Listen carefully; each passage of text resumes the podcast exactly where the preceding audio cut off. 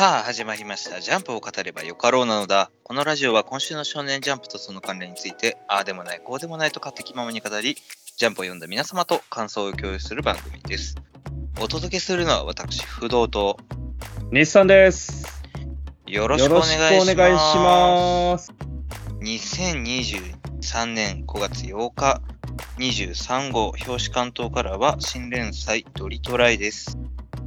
それでは早速、ドリトライ第1話、狼青空ということで、はい、始まりました。新連載昭和×ボクシングストーリーということで、はい。はい、なかなか濃い絵柄になんか荒々しい、えー描写も多く、あーうんなかなかこう骨太な作品が始まりましたね。そうですね。まあ、絵柄もそうですけど、内容も濃い感じのおもので、この1話だけでギュッと話が詰まってましたね。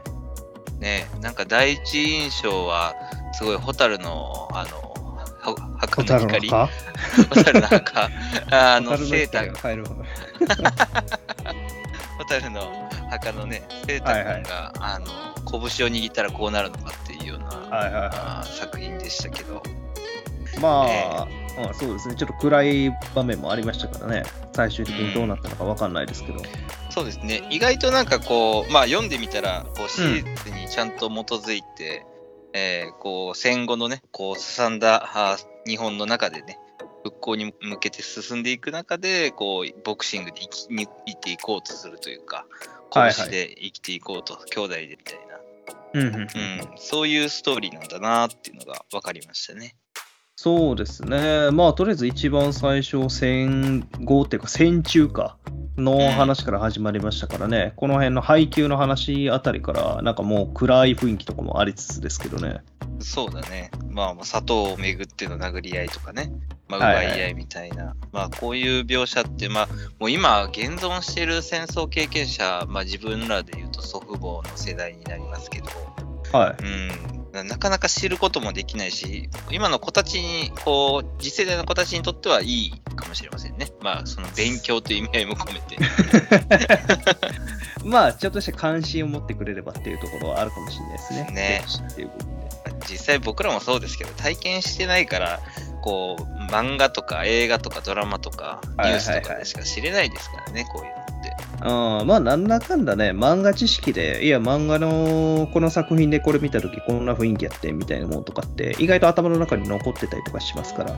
そうね。もうそれで言うと、こういうところの戦時戦後の物語ってもう裸足の弦がベースですけどね、僕はね。間違いないですね。最強は麦でしたね。うん、本当に麦の強さ、麦のような男になるんだっていうね。え ー気づいたらペンペン草みたいな人生を送ってますね。ペンペン草も生えないぐらいということで。そうペンペン草し渋いという方か？どっちかっていうとね。雑草ですからね。麦ほどじゃないけど。はいはい。はい。まあでもそんなこう中での作品の大神、狼青空くん。なんか一瞬こう、あれですね、大空翼ちゃんと翼くんとかぶってしまうような、はい、ボールが友達の彼ですね。彼とかぶってしまうような名前ですけど、はい。まあお父さんが、まあボクサーで、まあすごくこう、今のところ全然キャラクター像はそんなに出てこないんですが、生きてそうな感じなのかな。ああ、どうなんでしょうね。まあ少なくとも、顎ひげにすごいインパクトがあるんで、今後も出てくるんでしょうね。どういう理屈？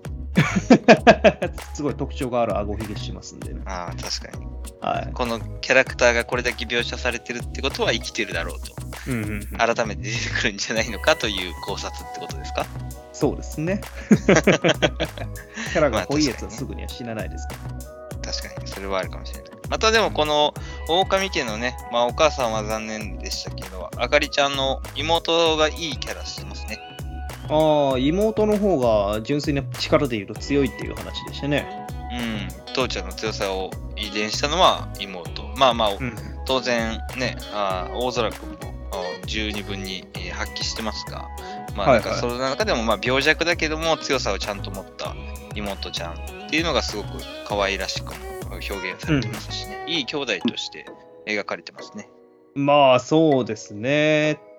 なんていうんですかね。とはいえ、結核っていうところが一番あの気になると言いますか、回復すんのかなっていう心配だったりとか。そうだね。この時代はまだね、ちゃんとした療養法もない中だから、まあ、栄養も足りてないから余計にそういうのがね、深刻になっちゃいますね。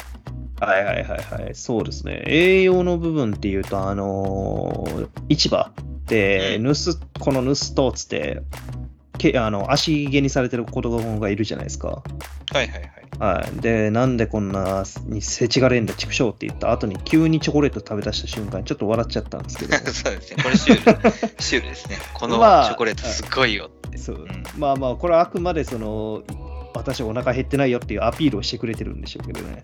あーまあ、もしくはまあ単純にシュールにこう表現しているだけな感じもしますけど、まあ、それはこの時代でなかなか甘いものってさつまいもとか以外に摂取できない中で、チョコレートっていうものを食べた時はすごいでしょうね、衝撃はね。まあ、間違いないでしょうね。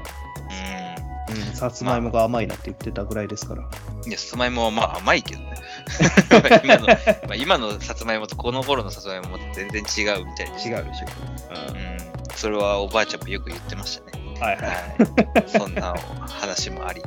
まあ、本当14歳、15歳か、あーはいはいっていうこの年齢で兄弟2人でこの時代を生き抜いていくっていうところを割とこうリアルに表現してるから、こう感情移入もまあしやすいし、はいはい。うん、なんでこんな目に、なんでこんな大変な状況でっていうようなところはすごく引き込まれた部分ですね。はいはいはいはいはい。もう最初のあたり、本当に踏み潰され踏み潰されでしたからね。麦のように立ち上がるのか、ペンペン草のように潰れるのかっていうところでしてね。まさしく。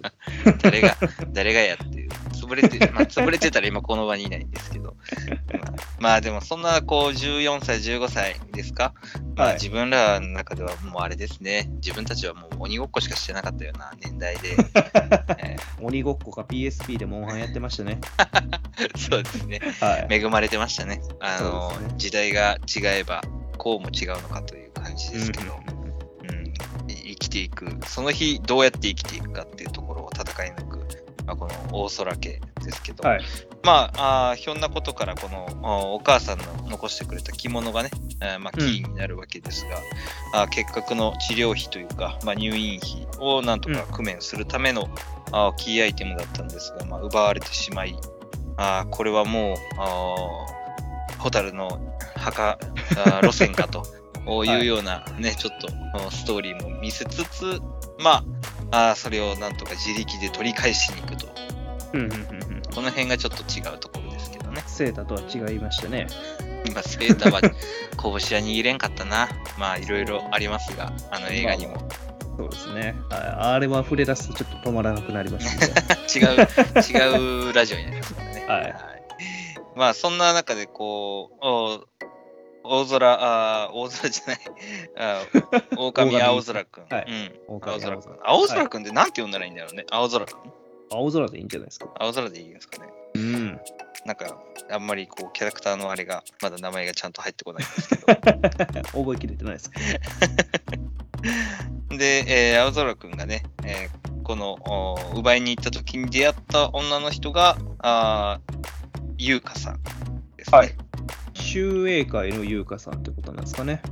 そうですね。まあ、片桐ではないこの人なんですけれども、まあ、あ地下検討会の、おまあ、多分、うん牛耳ってる連中でしょうが、はい。まあ、なぜかお父さんのお守りもしてるっていうあたりがちょっと気になるストーリーまあ、伏線という感じですね。ああ、たまたま同じ神社で買ったんじゃないですかね。そんなストーリーがあるかい。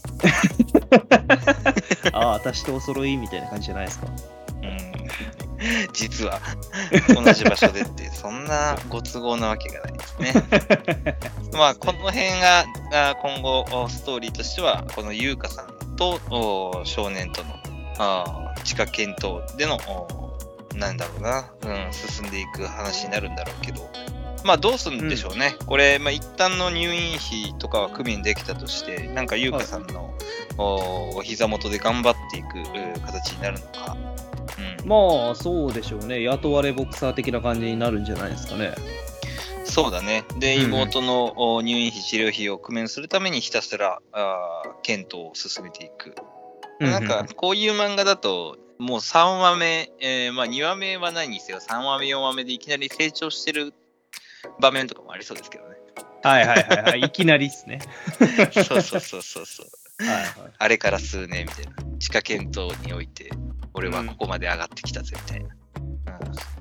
こんないきなり進んじゃう。妹亡くなってる可能性すらありそうですけど。ああ、いや、まあでも妹さんはその間ずっとなんとかみたいな。はいはい。まあその場面的な作り方としてね。うん、そうです。まあ、この時に払われてるお金が100円札がなんか数十枚あるような感じなんですけど、あれですね、100円もっていうのでちょっとびっくりしましたね。あの、は玄がどっかの庭の掃除だかなんかのアルバイトをした時に3円もらって3円持って喜んでたシーンをちょっと思い出したんですけど。どこからの、3円で100円って。どこからの？金銭感覚のこのなんか情報を持ってきてる。私の弦ってこと？話の現状。私の弦情報ね。はい。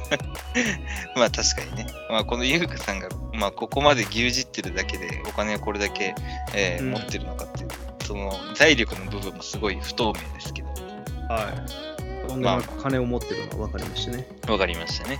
うんまあそんな、あーこのおお青空くんはい。今後のちょっと展開がどうなるのか、うん。うん。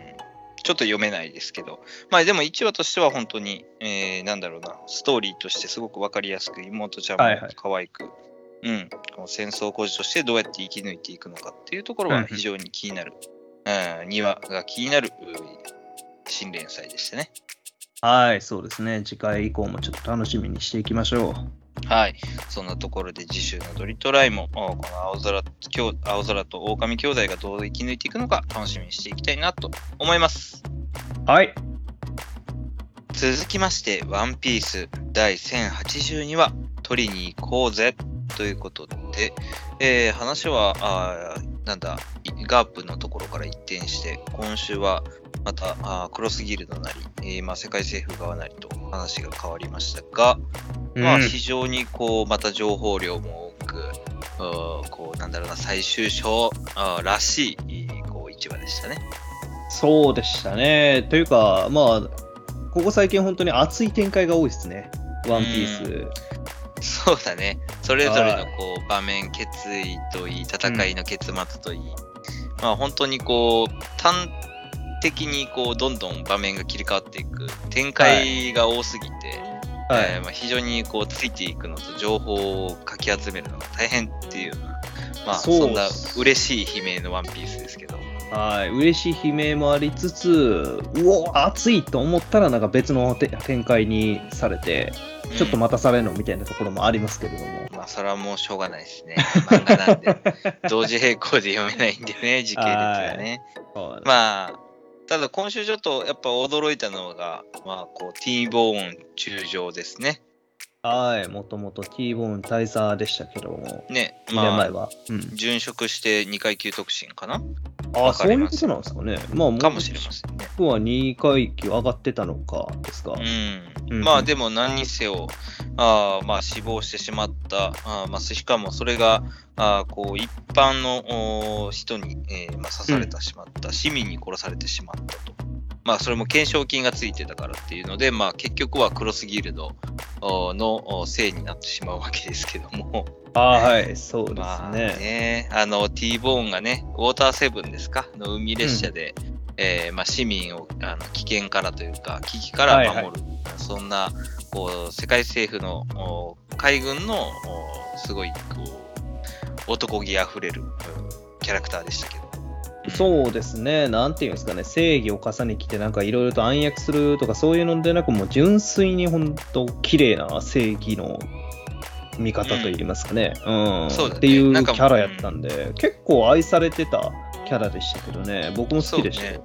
うん、なんか綺麗すぎて、そんなに海軍側綺麗じゃねえだろって逆に思ってしまうぐらい はいはいはい。そうですね。T ボーンだけがなんかすごく汚れなき正義、正義心がああったような感じもせんでもなかったんですが。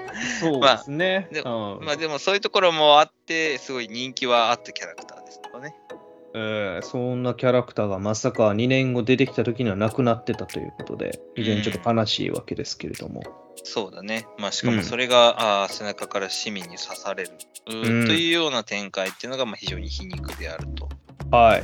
はい。まあそんな中でこう、なんか前半部分はクロスギルドの評価が下がってしまう、己というようなところから、まあ今週のバギーの決意と表明の部分を追っていくと、うおー、クロスギルドが行くのか、バギーが行くのかっていうところはなんかこう踊らされてる感がありますね。そうですね。本来は結構なことやってくれてますからね、憎むべき相手ですけれども、今週は本当にちょっと熱い展開でしたね、バギーに対しての。そうだね。なんかこう、バギーの、まあ、クロスギルドの船ができて、バギーが、あの、真ん前にあるような選手にはいはいはいるようなところとか、あいつものこのギャグパート的なところで、またクロコダイルとニホークにボコボコにされるのかなと思いきや、まあ、ボコボコにはされてるんですが、まあ、このはい二人をちょっと出し抜くような展開になっちゃいましたね。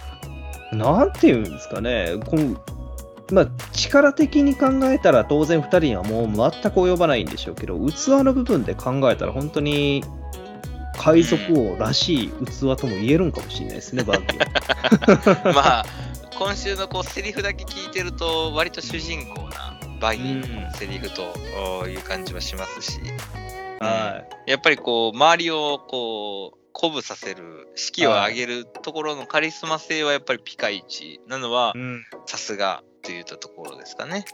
そうですね。うんいえ、もう2人を出しにくっていうか、本当に逆にこのクロコダイルとミホークがちょっと小さく思えてしまって、ちょ一方で悲しい部分はありましたね。まあまあまあ、ただちょっと目的の違いというかね、今週もちょっと触れてますけど、はい。あミホークとおクロコダイルがね、自分たちのユートピアを作りたい。はいまあで、多分クロコダイルは以前アラバスタでも作りたかった軍事国家、どこにも脅かされない軍事国家のトップで牛耳たい。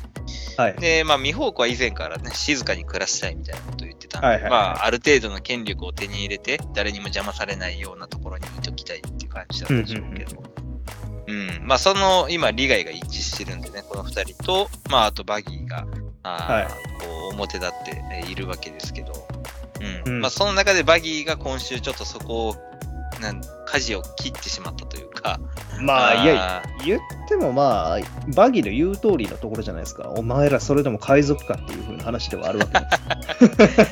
まあね、でも海賊王、海賊王になりたいとは言ってない店、でも夢見たのは確かでしょうからね、そうですね。最初ね。う。うんん。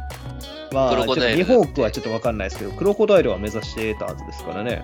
そうだね。まあ、うんロジャーのおセリフの、一番最初のセリフで海に出た人間だとは思うので、まあそういう意味では思い出せよというような、あーところになるかもしれませんし、うん。意外とこの後、じゃあ、なんやかんやでワンピース取りに行くかみたいな、あーはい展開になるかもしれませんね。いやー、でも本当にあれですね、さらに、そのバギーとシャンクスのこの思いといいますか、っていうところも今回出てきたのはちょっと良かったですよね。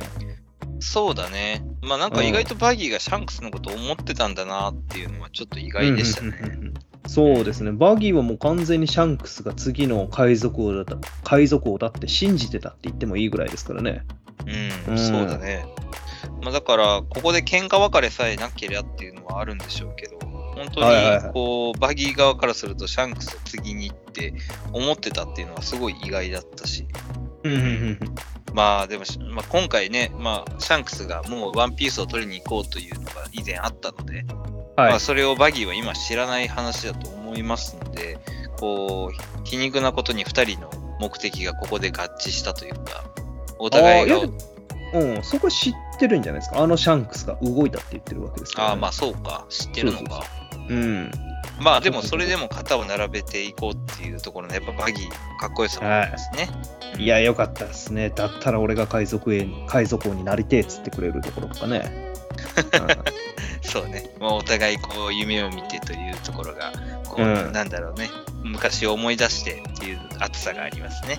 はい。で、まあ、まあ結局、みんなをもうまとめるっていう風な部分のやっぱりカリスマ性っていう風なところ、鼓舞するっていうところだよね。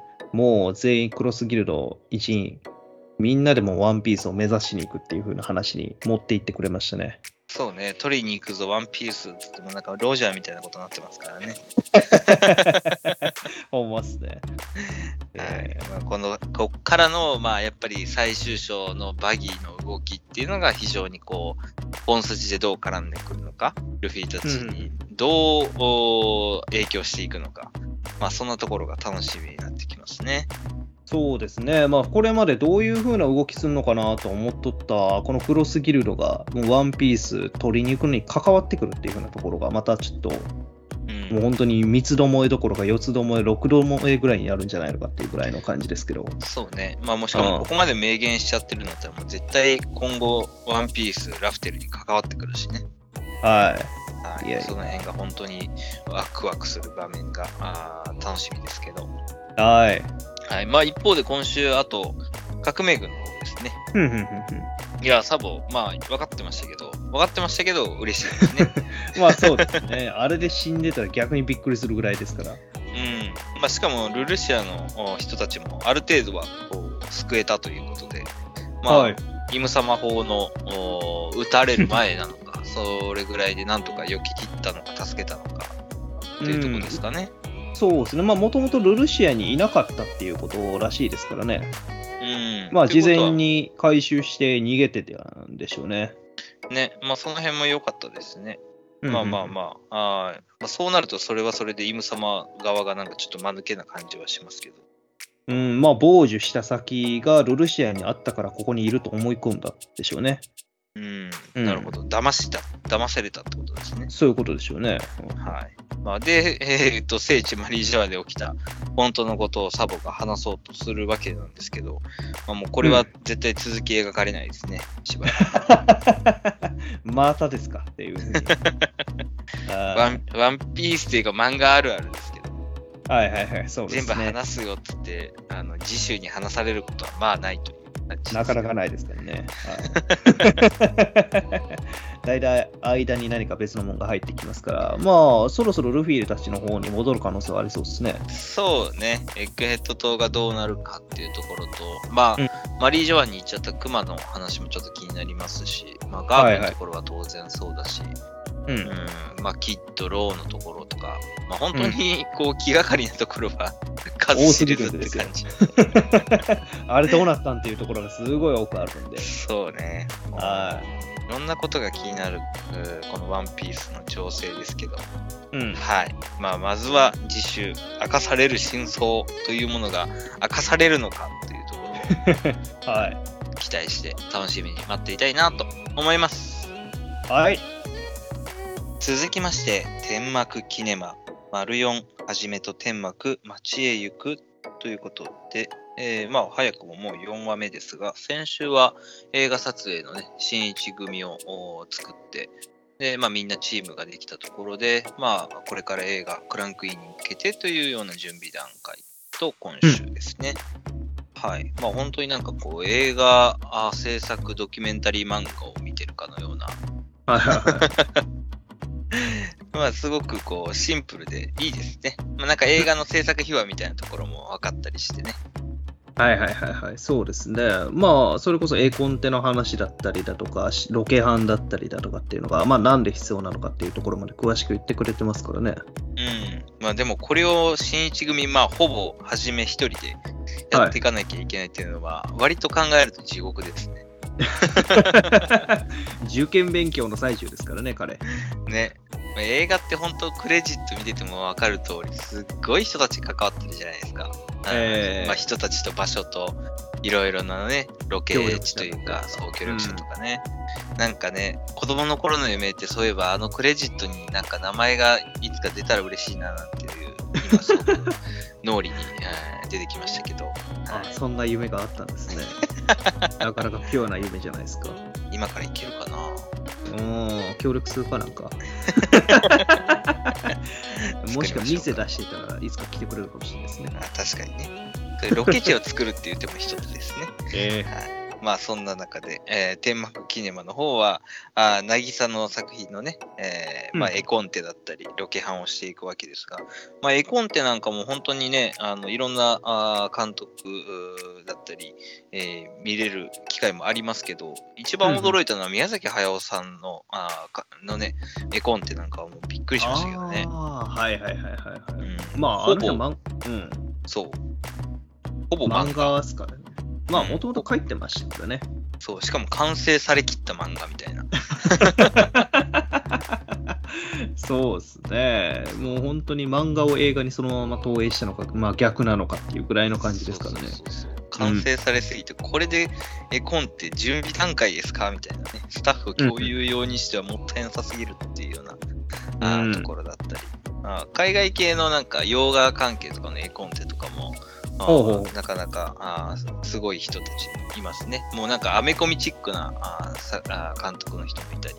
まあ、監督っていうよりかはあれは別で書いてるんでしょうけど、うんうんうんうんあ海外の絵コンテは見たことないですね。僕なんかすごいセンサー万別ですね。へえなんかこれどっかでクリストファー・ノーランのあのメイキングとかでも見たことありますけど。あ、なるほど。ああいうの、それぞれの監督といいますか、制作陣によって個性も出るんでしょうね。そうそう、色があって面白いですね。うん。で、まあそんな絵コンテをまたし、まあ、素人というか、新一はじめが、あうん作っていくっていうのも大変でしょうし、確かに、うんあの今週描かれてた、まあ、その都内を撮るためのね、えーはいはいということで、その場所をどういうふうに撮るのかっていうところですけど、そうよねーって感じだね。これ大変だよね。8個前で取ろうと思ってもね。まあ、無理でしょうね。人だらけですから、もうゲリラ的に取るしかないでしょうね、こんなとこ。ねまあ、なんかそんな話で、こう、以前、緊急事態宣言があのコロナ禍で出た時なんかに、すごいなんか写真家の人たちとか、あの人がいなくなった街を撮れる機会なんかこんなにないっていうことで、なんかえらく喜んだみたいなのをツイッターとかで見ましたけどね。はいはいはいはい。まあ確かになかなか貴重ですからね。しもうそうそうそう。めちゃくちゃ早朝でも人がいたりしますからね。ね、まあ、そんなところで映画撮影ともなるとね、まあ、長時間その場所を使わないといけなくなったりとか、はいはいまあ、。なんか噂によると、噂というか渋谷とかの街並みが完全に再現されたあの場所が岐阜だったかな、長野だったかな、とかに群馬かなとかにあるっていう話は聞いたことありますけどね、映画撮影用の。あ、そうなんですね。うんもう今、なんていうんですかね、ああいうので背景を映像化させているもので撮っているケースが増えてるんで、まあ CG じゃないですけど、あグリーンスクリーンと呼ばれるようなね。そうですね。うんうんうんうん。まあなんか実際ね、あるみたいよ。あのスクランブル交差点あたりの忠実に再現した、えあーロー、ケ場所っていうのが、映画村みたいな感じってことですね。まあそうのすごい版。な映画村がショーみたいな感じ。いやいや、あれはこう、江戸時代というか、過去の、ええあーところじゃないですか。現代版のまあ、現代版っていうところです、ねはいはいはい。があるっていうのは聞いたことありますね。な多分、うん今の国のアリスの、あネットフリのね、えーうんなんかもそこが使われてるんじゃないかなと思いますけどね。ああ、あれなんてまさしく背景映像化させてるんじゃないですかね。なんか前に見たことありますよ。あの、360度じゃないですけど、100 200度ぐらいの円形、筒状の映像を背景に流して、それを合成させてるといいますかね。ああ、なるほど。それもあるのかな。うん、まあ、そういうとりあえず、うロケができるところ、映画撮影用みたいなところも、こう、自然を、まあ、田舎を使って、えーロケ地として活用してるっていうところもあるみたいですけど、うんうんはい。まあ、そんなね、映画の、映画の話、天幕記念も関係なくなってきたな まあ、はじめも天幕もそういったところで、こう、ロケ班というか、あうん。の苦労を今知っているという状況、映画作りのね、えーところですけど、まあ、新しいシーンも追加していくにあたって、この2人の協力体制も見えてきて、なんか、天幕も以前までなんかこう、呪い殺すぞとか、締め殺すぞとか、なんかちょっとこう、映画を作らせるために、容赦ない手段を選んでましたけど、だんだんだんだんこう、初めも乗っかってきて、いいコンビになりそうな感じはしますね。そうですね。なんだかんだ今回、初めの発想っていうものにビビッときたみたいですからね、滝彦も。うん。ねで、脚本をちょっと付け加える、書き換える、なんていうところなんかは、なんかすごく2人のこう共同作業というところもあって、いいシーンでしたね。そうですね、まあ、本当に仲が深まってるって言いますか、まあ、新一の映画監督としての能力という部分もちょっと開花され始めてるっていうふうな描写とも言えますしね。うん、まあ天幕の方はその過去にゴーストライターなのかなとしてやってた白川組の、の場面なんかも思い出すぐらいですからね。はいはいはい。そうですね。で、まあ、結局、ロケハン、今回渋谷でしたけども、それ以外のところも行くぞということで、えー、いろいろと協力申し出てるみたいですが、結局誰もついてきてくれないみたいですね。すまあもう学生らしいっちゃ学生らしいよね、この辺はね。そうですね。はい。まあ、あー分かってましたが、まあ、砂浜を見つけに行くのは、まあ、倉井さんと、あーうん二人、初めの二人。まあ、というか、まあ、ストーリー的にもこの二人の方が、あーいいような気はちょっとしますけどね。まあまあまあまあ、主演女優ですからね。うん、だし、まあ、やっぱり倉井さんが出てこないと、この漫画のまあヒロイン的なところのね、うん。面白さが発揮されないというのもありますし、男だけでわちゃわちゃやってても面白くないですからね。間違いないです。よう時間作ってくれましたっていうところですね。そうですね。まあ、その辺のちょっとこう、背景なんか経緯なんかもちょっとあると嬉しいですけれども、うん、うん。まあ、はじめと倉井さんのお物語が進んでいくってところは楽しみだと思うね。そうですね。まあ、倉井さんの掘り下げっていうのがまだまだ足りてないと思いますから、どんどん、まあ、倉井さんの魅力っていうのを教えてくれるんじゃないですかね。そうだね。まあ、やっぱり、まあ、この漫画の肝となるのは、どっちかっていうと、倉井さんの魅力なような気がする。はいはいはいはい。よく漫画的な部分うん言うと、やっぱそうです、ね。少年漫画なんでね、はいまあヒロインが生きなきゃ良くないところはありますので、まあ、はいそういうところでこう魅力があ光ってくれたらいいですけどね。うんうん。まあ、ただやっぱりちょっとこう、相馬とか他のバトル漫画と違って、こう、どこでこう、なんだろうな、熱い展開を作るかっていうところが少し気になりますけどね。そうですね。まあ、僕はそうもバトルマンガと言い張ったのも気になりましたが。うん。え、相馬はあ料理バトル漫画でしょ？まあ、確かにバトルマンガといえばそうか。そうそうそう。あの、退学取り消してくださいよのところなんかめちゃくちゃ熱かった。ああ、職撃を申し出るところですね。はいあそこすごい僕は好きでしたね。あれですごい引き込まれた感じはあ。ああ、僕もあの、アニメのシーン好きでしたね、あれ。うん。だうんからそういうところのこう少年漫画らしいこう下克上だったり。宣戦布告だったり、まあ熱さあっていうのはどっかで持ってきてほしいところですが、まあまあ、うん今のところこう映画制作っていうところに、えー進んでいる作品なので、まあ、それがどこで開花するかっていうところを楽しみにしたいですね。はい、引き込ませてくれるようなシーンっていうのが早く見たいですね。そうですね。まあそんなところで引き続きキャラの掘り下げ、ストーリー作りっていったところ楽しみにしていきたいなと思います。はい。続きまして、坂本デイズ、デイズ117、動かず殺せ。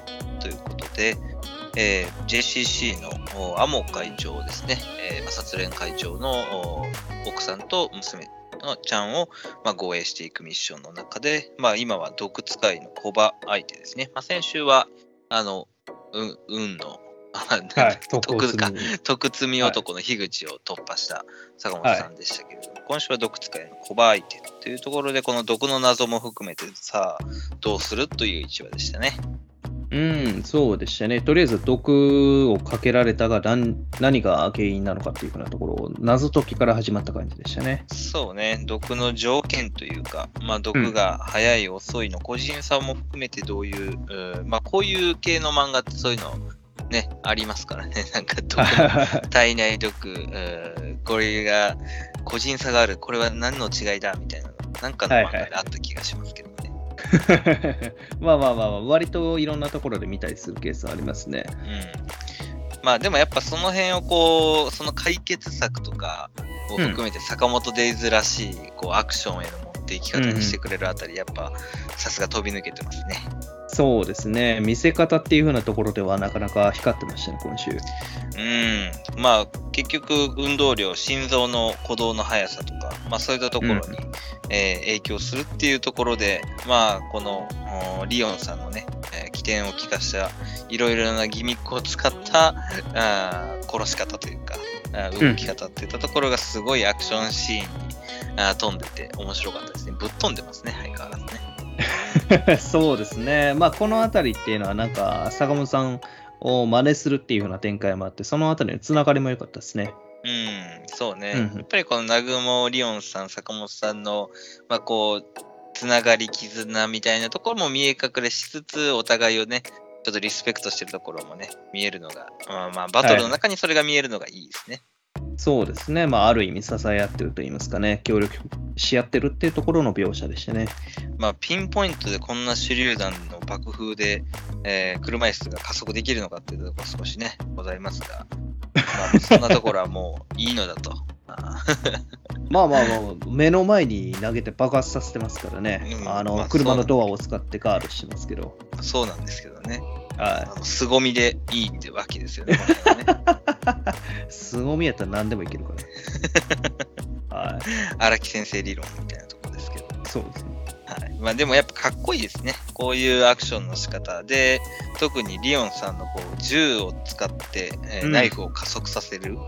はいうん剣撃を加速させる動き。うんうんうんうん。かっこよかったですね。逐一銃で、銃撃ちながら攻撃するっていうのは。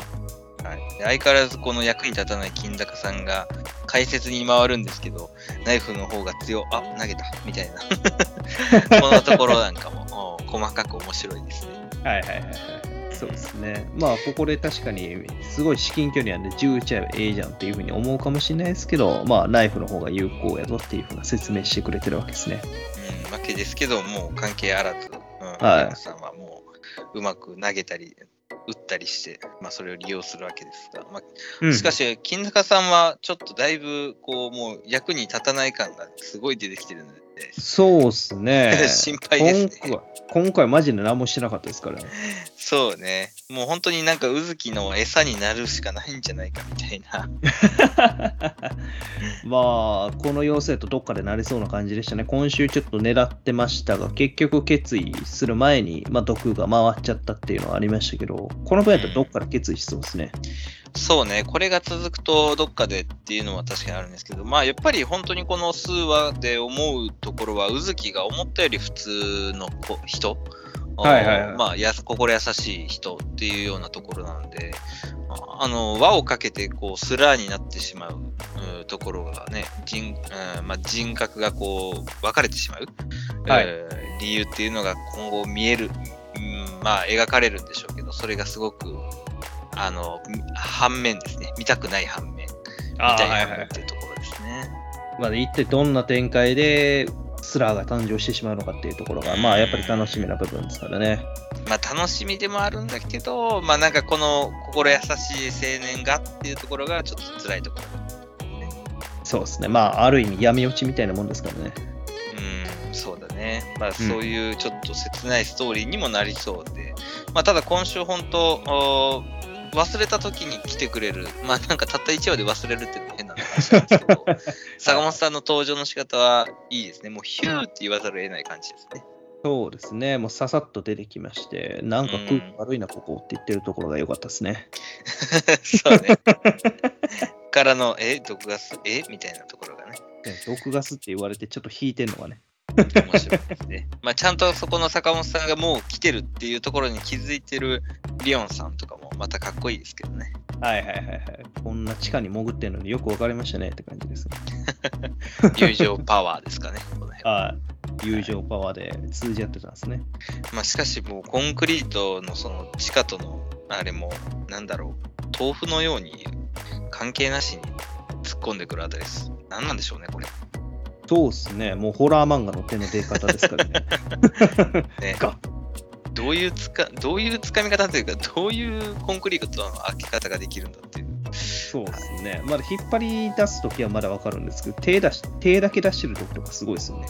すごいですね。ピンポイントでね。まあ、坂本さんのそんな超人的なところも全て凄みで解決するはい。ということでしょう。まあ、こんなもう仲間のもとに、えー、井の一番に来てくれたやっぱ主人公らしいかっこよさと、まあ、護衛ミッション的にはもうそろそろっていうところですかね。あとは本当にさっきも言ったうずきのところがどう描かれるかって感じかな。そうですね。まあ、コバはもう来週には仕留められるでしょうから。うん。うん。ま まあもうこれで終わり、来週のもう1ページ目ぐらいで終わりそうな気もせんでもないですけど もう終わってんのかもしれないですね。うんあってなったら、まあ、来週、再来週あたりでまた一つ動きがあるかもしれないですね。そうですね。まあ、今の現、この時代の会長の天羽会長と朝木とのはい。確執みたいなところと、まあ、宇月と、お宇月がなぜスラになったのか、リオンさんの死はどういうことなのかみたいなところが、あーまあ、い来週は無理でしょうけど、はいはい数週話にわたってまだ描かれるという感じですかね。うん、そうですね。はい。まあ、ひたすら盛り上がっていく、この坂本デイズ。まあ、なかなかこう、スリリングなアクションとストーリーも含めて、えー見逃せないというところで、次週も引き続き楽しみにしていきたいなと思います。はい。続きまして、僕のヒーローアカデミアナンバー387、ニコゴリということで、はい。トドロキ家はもう底知れねえね。闇が。闇が深い。深いわ。辛いな、ちょっと。本当ですね。まあ、ちょっと先週の、ね、うんあのーオールマイトのシーンの熱いところからの今週っていうようなところでしたけど、今週は今週で。うーん、やべえっていうのがよくわかるシーンでしたね。そうだね。ここにちょっとショートたちが来ても間に合うのかっていうのはすごい思うんですけど、はいまあ、轟家の問題、えーは非常にこう、改めて描かれると重い話ですね。まあ、今週は日村家、まあ、あの、頂上解放戦線にいたね、え天が日村家うんということで、まあ、轟家と、まあ、結婚した、まあ、霊、お母さんのね、えーはい。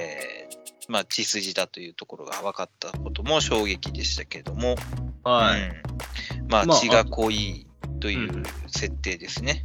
そうですね。あとはミスターコンプレスが普通に生きてたのもびっくりでしたね。ね、なんか死んだとばかりに思ってましたね。そうで勝すね。血えぐれて、他にもいろいろとえぐってましたから死んだと思ってましたね。うん、まあなんか割と元気だったんで、まあそれはそれでいいかなと思うは派いはいはい。えーええまあ日村家の説明であんまりそれ以上の情報も入ってこないんですけど、うん。まあ日村家が、あーそれだけこう堆積した因子というものがあると、まあ、秘められた力が、あー濃く深く残っているというところが、まあ、今回、轟家のおー東野のお中にもあったというところですが、まあ、うん。エンデバーとね、まあ、エンデバーがそれをお炎を止めようとするう中に、まあやっぱりダビがこれだけ、えー燃え尽きれるというか、灼熱を出せるというか、エンデバーが燃えるほどの熱を出せる理由の中に、その中にあった霊気の個性というところですね。そうですね。もう体完全ボロッボロですけど、まあそれでもなお動けてたっていうところには結局その霊気。うんん。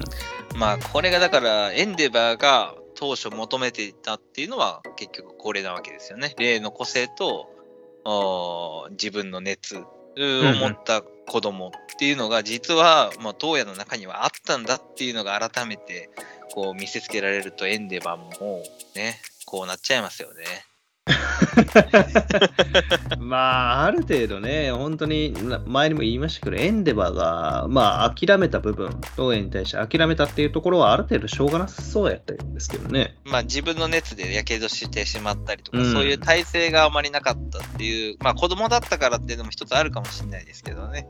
はまあそういうところでもうこれ以上はっていうことで、えー、に、えーまあちょっと区切りというか、引導を渡してたわけですが、まあ結局それが東野があー自分を見てくれないというところで、えーまあダビに落ちてしまった理由の一つでもあると。まあ、ただ、でもそこでこうエンデバーがじゃあ、うん、東野を信じえーき抜いて、えーまあ、中にある霊気をお見抜けていたらって、まあそんなことはまあたらればですけどね。まあ、とはいえ、こんな状態になってようやく覚醒するわけですから、例えばヒーローを目指していって、マジで自死寸前になって目指す、えー目覚めるみたいなことになるでしょうから、まあ本当に一か八かすぎる言いますね。まあそれもちょっとちょっとね、まあ、だからそういう意味も含めてちょっと切ないというか、きついよね。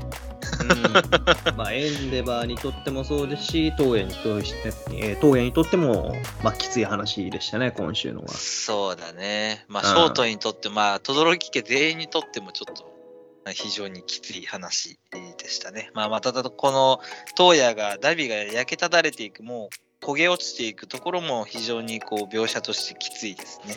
そうですね、もう右腕とかも落ちてますし、これ、下半身も無事なんかなと思いながら見てますね。うん、もう人の形を成してるかどうかもわからない状況ですからね。うん、なんか下半身なくなってんじゃないのかなとすら思いますんで。もうただただあとはもう爆発するだけっていうような存在。うん、またそのエンデバーに襲いかかってるところにこう子供時代の東野のね、描写はいはいがこうこんなのできるようになったんだぜ、見てよっていうようなのがこう入り混ぜられるのが余計にしんどい。そうですね、もう正気を失った子供をなんとか止めようとっていうのは、もうきついシーンですね。うん。うん。なかなかこの轟家の地獄えーは本当にずっと続いてますが、そうまあね、これはもうヒロアカを読んでいくにあたってはもう避けられない問題ですからね、どうしようもないですからね。まあ、ここまでなるほどのことをしたのかって言いたくなるぐらい広い目に遭ってますから、トロロそうね。家は。まあそれでもまあエンデバーはなんとか解決しようという、まあ今を見て、えーもうこれ以上の犠牲者を出さないように動こうとしてるあたりはまあヒーローだなとは思うんですけど。まあ、ヒーローというか、親の責任としてっていうふうなところはありましたね、本当。うん、まあそうだね。親であり、ヒーローでありっていうとまあなんとかこのおダビの爆発を避けるために、えー空に飛んでいこうというところで、えー今回ね、えー出てきてくれましたね。母。はい。お母さん。はいまあ多分あれですかね、地下シェルターの避難の、避難シェルターか。あーはいはいはいで、近くにいたのかもしれませんね。まあ、近くにいる描写はありましたよね。あのー範囲5キロだか、あーあの爆発の時に範囲に入ってるっていう風なところで、トロルキ一家みんな出てましたんで。うんまあ、ただお母さん出てくるとはマジで思ってなかったね。そうですね。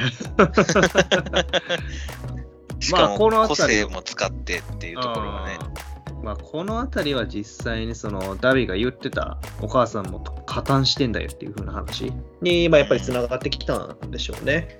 そうですね。責任を全うするっていう風な部分で。うん、うんまあもう轟家として母と父がもう結託してこの暴走を止めるっていうような展開になっていく、まあ多分そこにショートもね今後入ってくるとは思うんですけどそうですね。さすがに、うん。うん、でもまあこうなってきたらエンデバーちょっと死ぬんかなと思ってましたけど無事に済む可能性もありますしダビももしかしたら生き残る可能性あるかもしれないですね。ある？ここまで、えーもう爆発寸前まで行って生存の可能性はないんじゃないかな、ままああ、もうむしろ家族にもう全員がっていう可能性すらあり得るかなと思うけどね。あんまり想像したかないけど、あ全員？うん、でまあその代わり周りの被害を出さないっていうような、まあまあそれだけの責任を取るみたいなこう轟家の覚悟みたいなのを見せられるはい。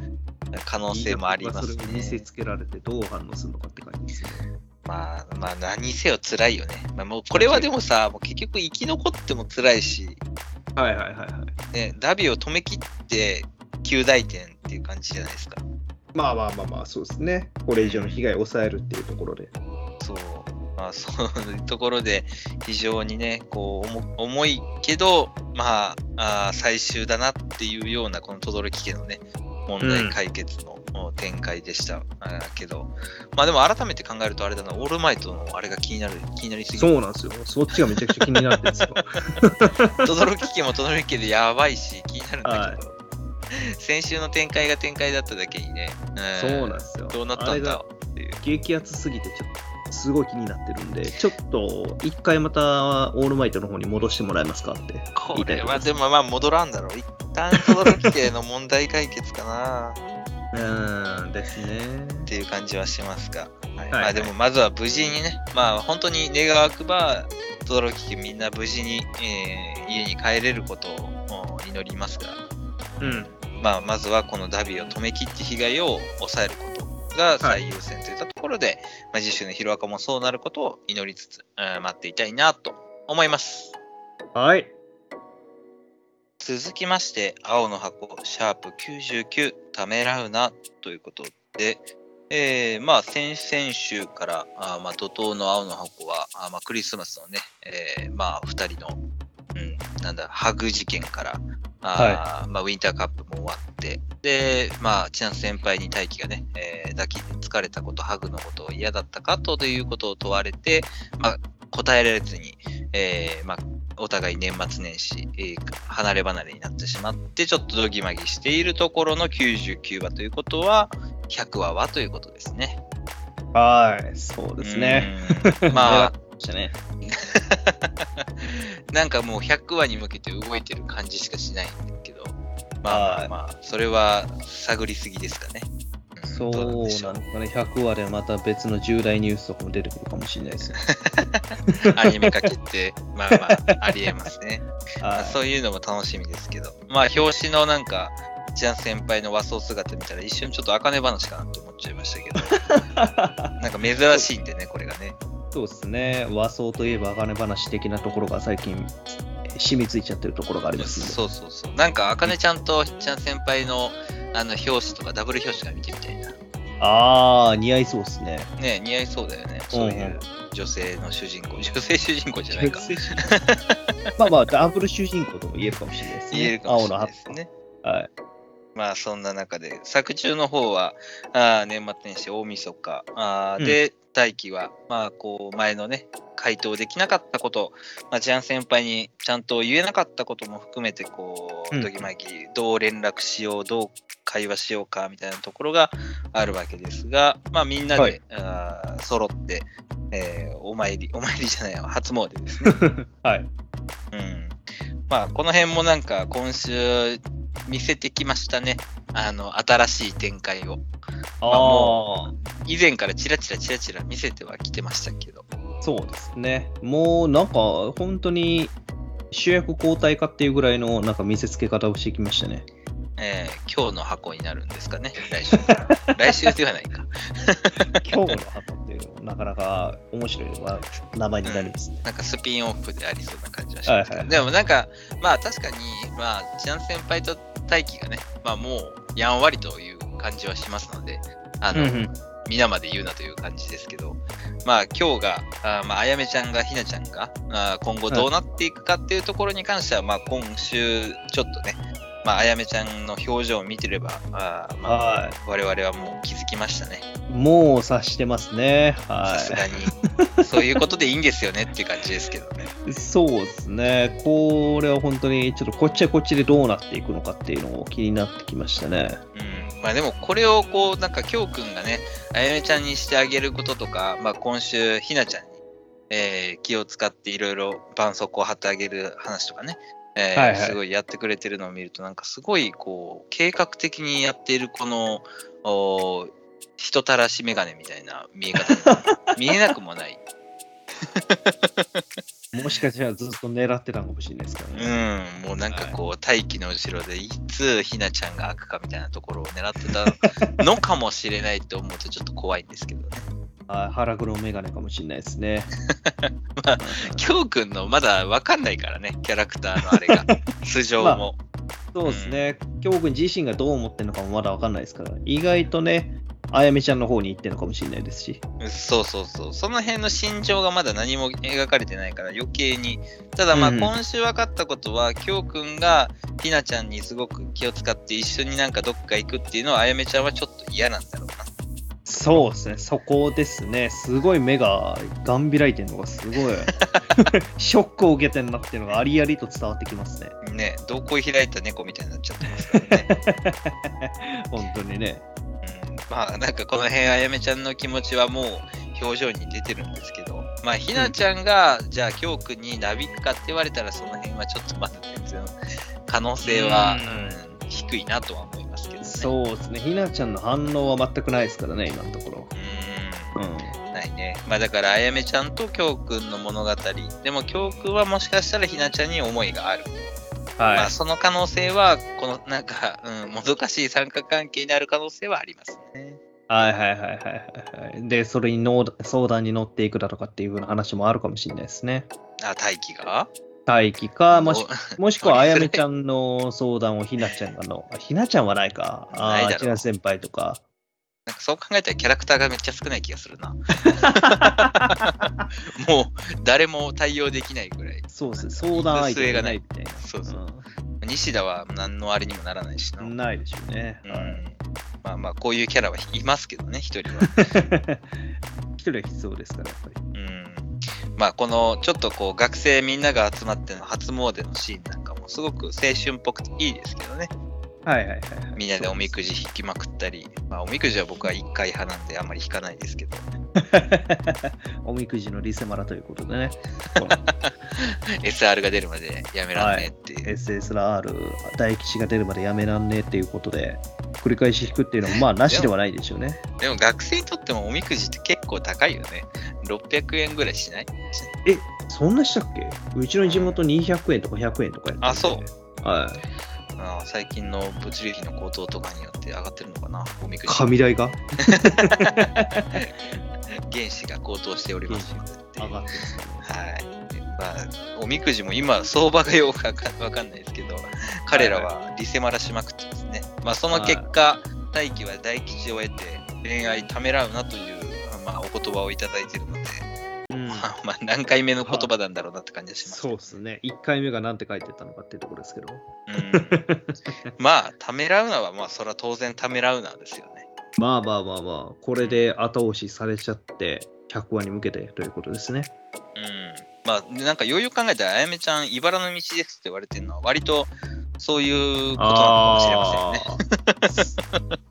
京君への思いは茨ということですか？うん、まあ、ひなちゃんとの関係性ももたついてみたいな。はいはいはいはいはいはい。まあそうですね。一応ひなちゃんとも友達関係で仲良くなってますからね。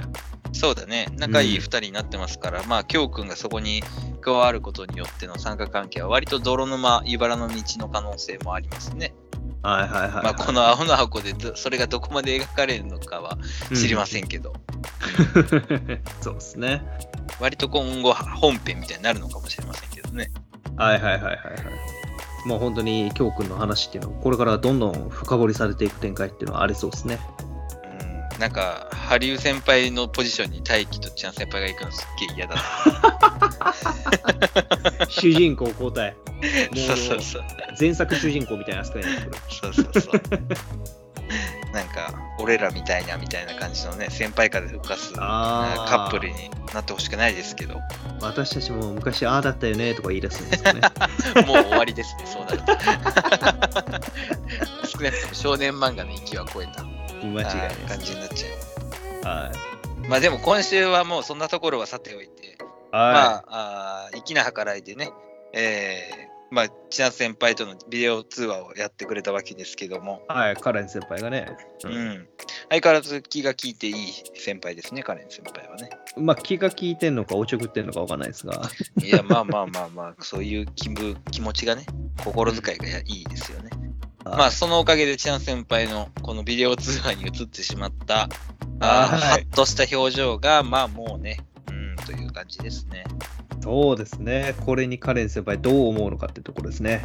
うん まあ、カレン先輩がどこまで気づくかはわかんないけど、メッセージはまあ見れないもんね、当然ね。これは、まあ、メッでージはチャン先輩のところにピロンと出てきたメッセージでしょ、そうそうそうそうそう。とはいえ、チナ先輩のこんな顔見たことないってなるでしょうね。ねえ、何が、はな何？ってなるよね。どうした？ってもう察しちゃうかもしれないです、全部。そうですね。まあ、ほぼあからめて驚いた表情と、まあ、嬉しさがこう入り混じってるかのような、うん。あーこの千夏先輩の乙女で、乙そうだね。表情ですね。はい。この表情を大輝が見れないのが本当にどんまいだなっていう感じは、まあ、っていうか、まあ、ここで通話してたら、このメッセージはなかったんでしょうけど、そうそうそうそうそう。逆にこれ見えなくてよかったってところですからね。うんですかね。まあ、そう考えると、うん、ナイスタイミング、ナイス展開だったという感じですか。はい。ナイス話数のタイミングとも言えますんで。99は終はわりって書かれてますからね。うん まあ、シャープ100。まあ、次週、本当にどうするんでしょうね、大輝くん、これ。はい。ついに動くんじゃないでしょうか、やっぱり。うん、まあ、これのメッセージを送って、トンズラはこけないしね。まあ、トンズラはこけないでしょうけど、こんな風に話しかけて、抱きつかれたの嫌じゃありませんでしたって済んだら、すごい拍子抜けですからね。あー、ちょっとハードル上げるんだ。まあ、待機だったらギリギリそれもゼロではないかなと思ってたけど。まあまあ、ゼロではないでしょうけど、まあ、とはちょはいえ、っと男気にかけるか。かけるな。かけますよ。で、しかも後押しなんていうことも、後押しもされてるわけですから、おみくじに。あまあ、ためらうなっていうことで。ためらうなと。まあ、今、今押せということですからね。そういうことですよ。うん、まあまあ、もう告白しかないので、あとは場面とそのタイミング次第ですね。はい、そうですね。とはいえ、まあ帰ったらお時間だから、まあ年末、この年明けが終わって、三が日が終わって、みたいなクラブ活動が、まあだやっぱり個人的にはあの体育館、早朝の体育館で、あの、始まってほしいですね。あー、いいっすね。何そのエモい話？もう、もう見えた。もう見えたもう情景が浮かんだ。情景が、もう、僕は天幕竹彦って書いてますね。ガリガリガリガリガリ。ガリガリガリガリ。これだっていうこれだ感じです。まあでもやっぱりこの2人だから、青の箱、体育館での物語で締めてほしいですね。うんはい、いいですね。早朝の朝練の時にっていうのは。んそう。ね。まあただまあ物語的にまだ100話なので、まあこの青の箱がどこで締めるのかって問題は当然ありますけど、ええそうですね。そうね、そこにハプニングがないとも言い切れない。うんうんうんすれ違ってしまって、みたいなのとかね。うん。うん、千奈先輩は二度と帰ってきませんでしたみたいな展開もあるかもしれない。これは思んないやろ。そんな暗い話、何がおもろい青春群像劇 間違いないです。で。そうですね。明るい、明るいハプニング。うん。はい。の2人が乗り越えられるようなあー面白さがあー展開したらいいなと思いますけど、まあ、ええこの青の箱、まあ本当にね、楽しみにいつも見てますけど、まあ、ついにはい。100話ということで、えーこの2人がどうなっているいくのか、まあそれがどう、どこで展開されるのかっていったところ、引き続き来週楽しみにしていきたいなと思います。はい。続きまして、あかね話第60席、たった1面ということで、まあ先週4人会の選考会に向けて、えーマイケル兄さんから教わった変わり目という話、まあ昔夫が、あーしていた話ということで、まああかねちゃんもそれをなぞらえて、まあお後を追ってということで選んだあー落語話ですけれども、まあそれに向けての修行と、まあ、今週はね、えーまあ、唐苦杯を共にした、あーコーラギ光る、練馬屋からしの、まあ、描写もあって、まあ、やっぱりこの3人のキャラクターがいかにこの茜話においてキーになっていくかみたいなところでしたね。そうですね。まあ、久々にちょっとからしが出てきてくれたっていうところで、まあ、やっぱり魅力的なキャラクターでしたね。そうね。というか、うんからし、もともと唐苦杯の時、コーラギ光ちゃんにめっちゃ興奮してたっけ？なんかめっちゃ忘れてましたね、この辺の描写。忘れてましたね。ウヒーとかウコーとか投げてたの。なんか、だいぶ昔のようなあ気がするんですけど、そんなことないですよね。30話も経ったかな ?30 話ぐらいでも実際30話ぐらいはいってんのかもしれないですね。そうだよね。カラクハイが何話だったかなもっと、あれか、カラクハイもうちょっと前か。あー40話ぐらいいってるのかもしれませんね。ああんまり見返してないですけど。はいはいはいはいはい。割と序盤だったと思うので、まあ確かにそうですね。まあ、あれから始まったとは言っても過言ではない感じですからね。まあ、ただ、だうん。いや、初期のライバル感があっていいですよねと。そうそうそう。そうだね。だからそれがだからさ、こう、あの、超大作というか、もう数十巻出てる漫画だったらまだしも、まだ60話のさ、漫画でここまでなんか懐かしい感じを感じれるのも珍しいなっていうのは、まああー。時代が飛んでるっていうのもあるんだけど、まあまあのあの濃厚だっていうことでしょうね、それだけ話が。うん、まあ数年飛んでる、数年飛んでるっていうのもあるけどね、もちろん。はいはい。まあでもそんな中、こう、コオラギ、ヒカルとカラシのこの会話。てかまあ、ヒカルちゃんがすごく声優活動も落語家も両立してやってるっていうのが、まあまず素晴らしいなというところですね。うーん、そうですね。ファーストフォトブックということで、こういうの出してるっていうところの、まあ活動もあるわけで。欲しいですね、これね、ちょっと 写真集。あんまり。え？いや、僕ちょっと写真集の買ったことないんでわかんないですけど。あの、石原さとみだけ買ったことありますね。ああ、石原さとみだったらちょっと欲しいかもしれないですね。そうやろ。そうやろ。いいの持ってますね。今度貸してあげよう。ありがとう。そんなことはどうでもよくてですね、ええまあ、このひかるちゃんのおファースト写真集に、うんまあ、来た。あー練馬やからしとの会話、まあなんかお互いこう落語家としてのお会話。だ、これからお互い切磋琢磨していこうぜみたいな、まあ、うん。そういう感じにも聞こえますし、うん、まあ、あかねちゃんがその中心にいるっていうところも余計に面白いですね。そうっすね。結局2人ともあかねちゃんに影響されてこの落語界に入ってきたっていうところでね。まあその選択がバカなことしたなと思いつつ、同じ選択してくれたやつがいたっていうのは、まあ本当にある種同志みたいな感じで、そうだね。ん、なんか通じ合ってるものがありますね。まあ、なんか今後、こう、殴り合っていくライバルなんだろうけど、どっかでこう、肩も組めそうな、こう、落語界を背負っていくために肩を組めそうな3人だから余計に見てて安心できるよね。こう、なんか、いがみ合うとか足引っ張り合うとかそういうのじゃないからさ。うん、高め合う存在って感じですね。うん、それがすごく見てて気持ちいいですね。まあなんか、練馬屋からしは、まあ、大学卒業して多分就職活動もしたけども、結局、うん落語家という夢を追ったという、そういう選択うんをしたところも男らしくてかっこいいですけどね。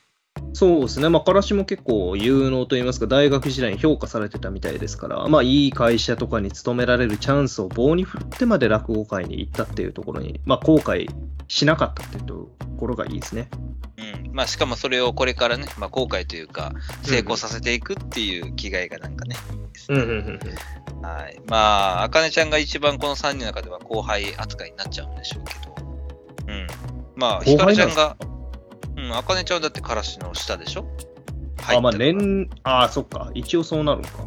そうそうそうそう。で、今回ひかるが、ひかるちゃんが一番、まあ、姉さん的な、いはい形になるんだったらっていう感じ、序列的にはなりますけど、まあ、はい、あんまり、り関係ないですね。このあかね話に入って、このまあ、序列そうですね。云々は。うんはい。しかも、あかねちゃんに関しては、ちょっと立場的にややこしいですからね。うん、まあね、師匠のもとで修行してんのんで言うんであれば、もっと前からですからね。まあでもあれはまあ金魚の、金金魚ってなんだ、近所近の、距離風か。あれはもう近所のおじさんにずっと教わってたみたいな、そんな感覚じゃないですか。言うなれば。はいはいはい。なるほど。まあだから入門ではないからね。はいここはちょっとまだ難しいところですけど。まあで、あかねちゃんの方は一方で、えー変わり目のね、えー話を習得するために、また海で、えー働いて、えーということで、この居酒屋万能ですね、修行の場としてはね。そうですね。まあやっぱり人の正常を見るっていう部分では居酒屋いい場所なんでしょうね。ね、気働きといい、今回の、まあ、変わり目をやるための酔っ払いえーの演技だったりっていうところを習得する、うん、ところですけど、まあ、確かに酔ってない、まあ、僕もお酒ほぼ飲めない、飲まないので、はいはいあー酔ってる人の観察っていうのは結構面白かったりするなっていうのは分かりますね。ああ、まあ確かに、あのーシラフの人の方がね、観察力といいますか、まあ脳も正常に動いてますから、どういうふうに酔ってるのかっていうことをしっかりと記憶もできますからね。そうそうそうそう。なんかこんな低たらくな感じになるんだっていうのは、えーあ、こいつ酔酔うとこんな感じになるんだ、みたいそうなね。そうそうそうはいはいこんなざまになるんだったら飲まない方がいいなとかね、えーありますけどね。